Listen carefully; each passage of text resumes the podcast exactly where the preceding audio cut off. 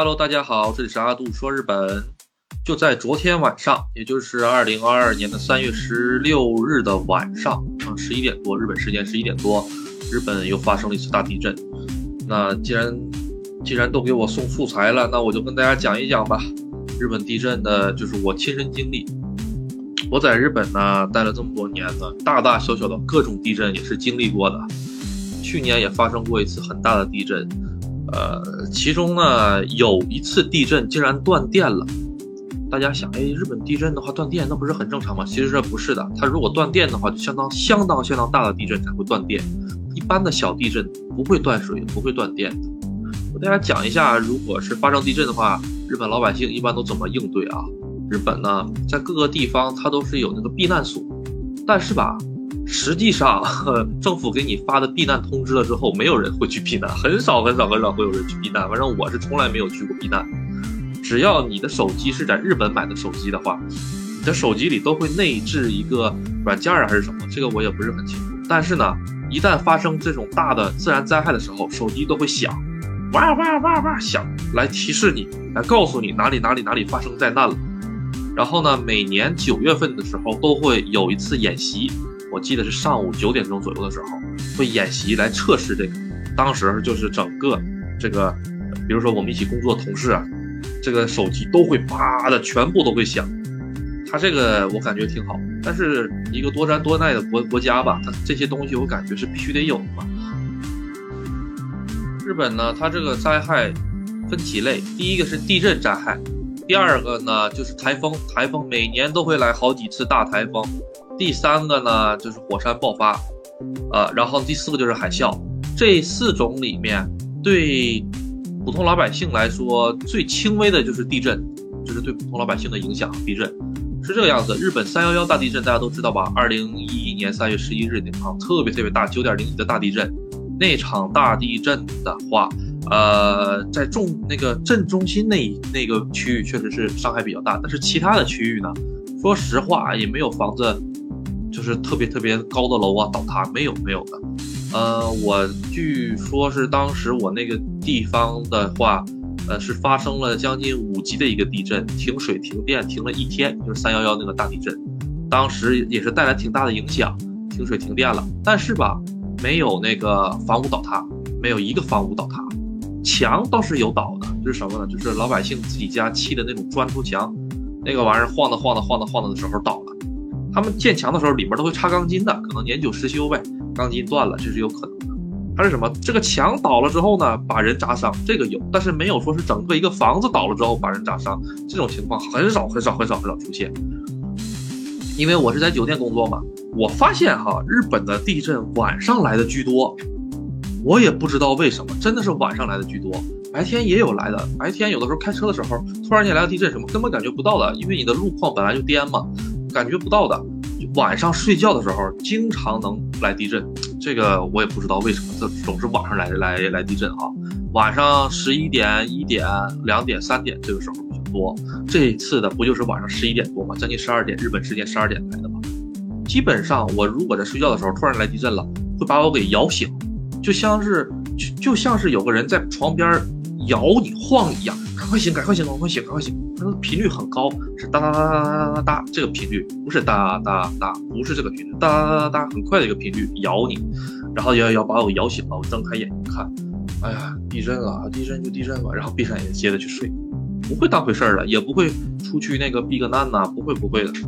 有的人吧，刚刚来日本，可能觉得，哎呀，那个发生地震了，好吓人呐，赶紧下楼了去避难，然后你就会发现，整个楼里就你一个人下来了。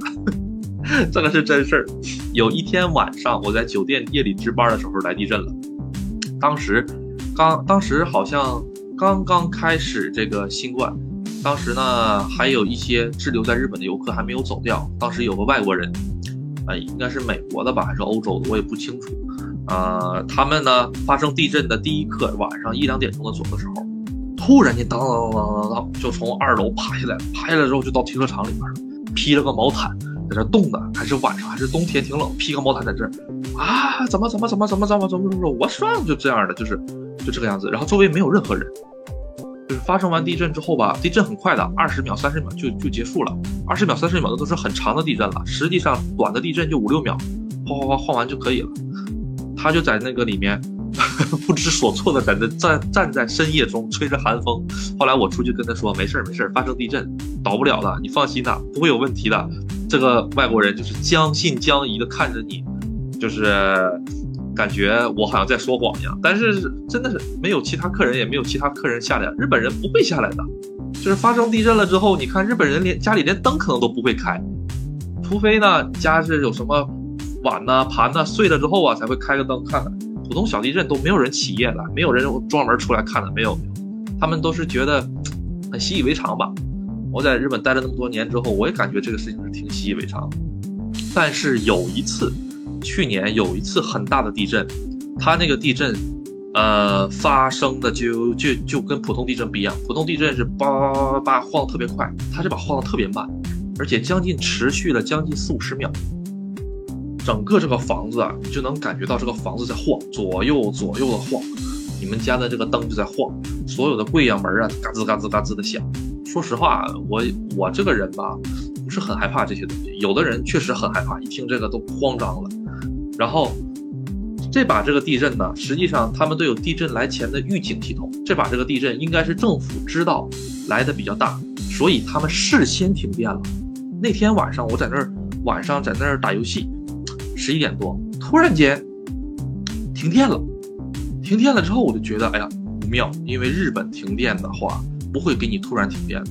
日本如果是要修个什么东西啊，或者是干个什么东西的，他会在提前一个月、半个月就会给你发通知，挨家挨户的告诉你啊，我们半个月之后啊，或者是我们十天之后啊，会停个电呢，几点到几点，就是特别特别特别的详细。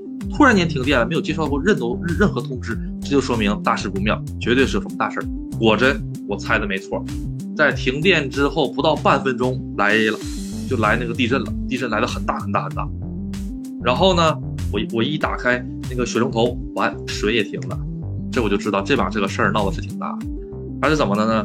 它这个水啊，并不是说水管子爆了，而是它停电了之后呢，自来水厂的那些水泵全部都停掉了，就不往那个居民家里面供水了。可能是他们估计这次地震比较大吧，所以呢就害怕自来水水管断或者是电线杆子断，然后引起火灾呀什么的，害怕这个东西。然后说一下子这个煤气的问题。大家都想，那要是发生那个地震的时候，这个煤，这个日本的煤气要是泄漏了怎么办呢？日本是这个样子，大城市里面和我们这种农村里面，它用的是两套截然不同的系统。大城市它是有管道的，但是像我们这些小城市呢，或者是偏远的地方呢，它是没有管道的，管道不会铺到你们家的，他们是用煤气罐儿。你没有听错，就是咱们小时候，我这个年代的小时候，我我见过煤气罐啊，现在也有煤气罐。当他们那个煤气罐相当大，那个煤气罐一米七八的高度，啊，大概是一家的话，如果是那种 IKEA，就是自己家里在农村有小别墅的话，三到四个气罐，一两个月完全没有问题。然后呢，一旦没气了之后呢，你都不用打电话，人家煤气公司他们有表，他们这个表呢是直接能把信息上传到网上的，直接他们自己就来换了。然后他们这个煤气表呢是有那个自动停止功能的。因为我们酒店它是烧煤气来给客人取暖，就是热这些热水啊什么的，包括取暖的设施啊。那个比如说烧的那个煤油炉，我们这不是煤油炉，我们是烧那个液化气，就是烧煤气的一种炉子，来来那个提供暖风的。它这个东西一旦发生地震，这个机器啪自己就会停止的。就是这个气罐啊，你看它晃来晃去，晃来晃去，晃来晃去。气罐旁边它有个表，气罐里面东西出到了出来个，就是气罐里面出来一根管到连到表。表呢，再连到我们各个房间里，这个表就会停止。你到时候发生完地震了之后，你一看啊，它有个小红点出来了，那就说明这个气罐自动，呃，不是这个表自动保护了。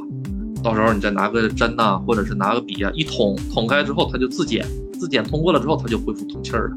这个东西，所以说没有说是，呃，因为发生地震呐，然后导致的这个煤气泄漏啊，很少很少很少很少，基本上是不会有的。他们在这方面做得很好。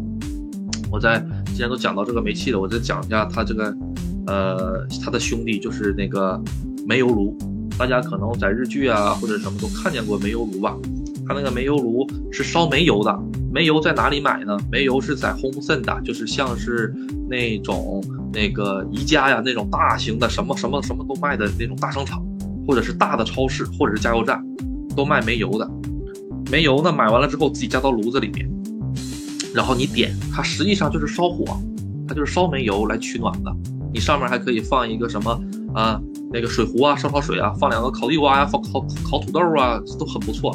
但是如果发生地震，它倒了怎么办？它倒了之后啊，它会自动那个停止的，它会自动把火给熄灭掉的，不会说是因为煤油炉倒了之后就那个引发火灾呀什么的。没有没有，他们现在日本这方面做的确实挺厉害，这个不得不佩服。啊，有点扯远了，咱们继续扯回来地震。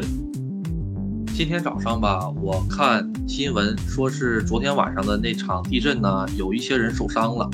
其实真真正正被那个房子砸死的没有几个人，特别特别的少，除非你们家房子特别特别的破。普通的情况下呢，都是我在家里睡觉，突然间呢发生地震，我床边的大衣柜倒了，把我给砸伤了。这种情况特别多，或者是我们家大衣柜上面放了个行李箱掉下来把我给砸伤，这种情况都是属于。然后呢，还有一种情况就是我我那个晚上回家，然后呢，小区门口不有围围墙吗？小区那个围墙倒了，发生地震，小区围墙倒了把我给砸伤，或者是发生地震的时候这个晃嘛没说好，自己掉到排水渠里了，都是这种情况。说起来挺挺搞笑的是吧？但实际上这种情况基本上都是很普遍的。其实地震对于老百姓的伤害是最低最低的，呃，第二个是什么高呢？就是这个台风。去年夏天七八月份的时候，刮了一场很大很大很大台风，呃，它那个台风来之前的三到五天就有预报，说要来一次特别特别大的台风，登陆地点正好离我们不远，然后我们酒店的这个预约量就唰的下去了，原来是满房啊，直接就干到了就剩一组到两组。然后那天晚上那个台风强到什么程度？就是你根本看不见一米外的东西，那个风加上那个雨啊，我们酒店这个玻璃门呢，直接都把电源关掉了，然后拿那个胶带全部都刷好了玻璃门，还怕玻璃门那个爆开嘛，或者是被被刮倒了。那天真的特别特别特别的大，然后大概刮了一晚上，加上一个白天，期间呢有个客人。困在我们酒店出不去了，就是开车你都出不去的那种那种情况。那个，然后呢没有办法，就在他们就是我们那个在酒店里面做点东西啊，也分给他吃一些，就是这么度过了两天。台风的它的影响呢是时间长、范围广，它跟地震不一样。地震的话也就十秒、二十秒就完事儿了，完事儿了之后就该干啥干啥，什么都不影响。台风完事儿了之后，这个。这个城市里面啊，这个大路、这个大道上啊，电线杆子倒的倒，树啊断的断，特别特别的那个影响生活和交通。它这个恢复吧，需要一段时间。所以说，台风确实是嗯比地震强很多。然后最重要的，也就是我最担心的一点，就是火山爆发。因为我就住在富士山的脚底下，富士山离我有多近呢？直线距离二十公里。啊，直线距离二十公里，每天都能看到一个好大好大好大的富士山。然后我们那边也是富士山那个登山处的一个口。富士山登山口一定有一二三四个四个口，我们那是其中的一个口。就是每年呢只有七到九月份可以登富士山，因为那个时候吧，富士山的雪量最少可以登。然后去年吧，去年我记得是到了冬天，富士山应该是披满。那个白雪的一个季节，它没有雪。这个时候，日本的这个媒体啊，还有这个网友啊，就开始炸了。哎呀，这个这个富士山没有雪，会不会是温度比较高啊，要喷发呀？当时那段时间确实挺害怕的。然后就在去年，日本政府更新了这个富士山的防灾手册。原来呢，这个已经三十多年没有没有更新过了，突然间去年更新，这是什么意思？可能是真的要发生吗？但是我实际上吧。富士山真喷发了，谁都跑不了。他这个当时我看我们给我们地区发的那个防灾手册，富士山只要喷发十几个小时就能，就是它那个岩浆就能到我们家，岩浆十几个小时就能到我们家门口。然后吧，岩浆实际上是最慢的，其次是什么？其次是这个火山灰，火山灰想都不用想，一个小时之内就能把我们整个这个路面全和房顶全部覆盖住。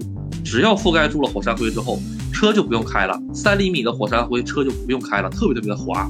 而且火山灰一旦落到电线上了之后，直接会产生短路，然后所有的电也用不了。所以吧，我就有个习惯，我在日本有台摩托车，也有个汽车，我的车呢始终不会低于半箱油，就是万一哪天真喷发了，听见声音嘣一声赶紧跑，然后如果那个发生堵车，骑摩托车走，我那台摩托车基本都是满满满箱油的，就是我的这这个那个封面的这个专辑的封面就是那那台车满箱油，一直在家里的小院停着，万一出事儿，第一个骑它先跑命。所以火火山爆发吧，其实嗯挺吓人的，因为这个富士山上一次喷发是在三百多年前，但是吧，这个富士山在上一次喷发之前，它的喷发频率都很快的，可是这一次，也就是一七几几年喷发之后，已经三百多年没有喷发了，所以大家就觉得是不是，哎呀，这个火山这把这个压力特别大，要喷一次很大的呀，所以所以吧，大家也都是人心惶惶，嗯，但是。庆幸的是，我现在已经回来了，我挺开心的。要喷发的话，可能跟我也没有太大的关系了吧。但是吧，如果富士山真的爆发了，其实也不用害怕，因为富士山的下面呢有日本的自卫队的训练基地，它有一个叫做呃富士山训练场，那个是日本自卫队最大的一个训练场。其次呢，还有美国的驻军也在那里。啊，直升飞机啊，还有那个空军呐，美美美军都在那边。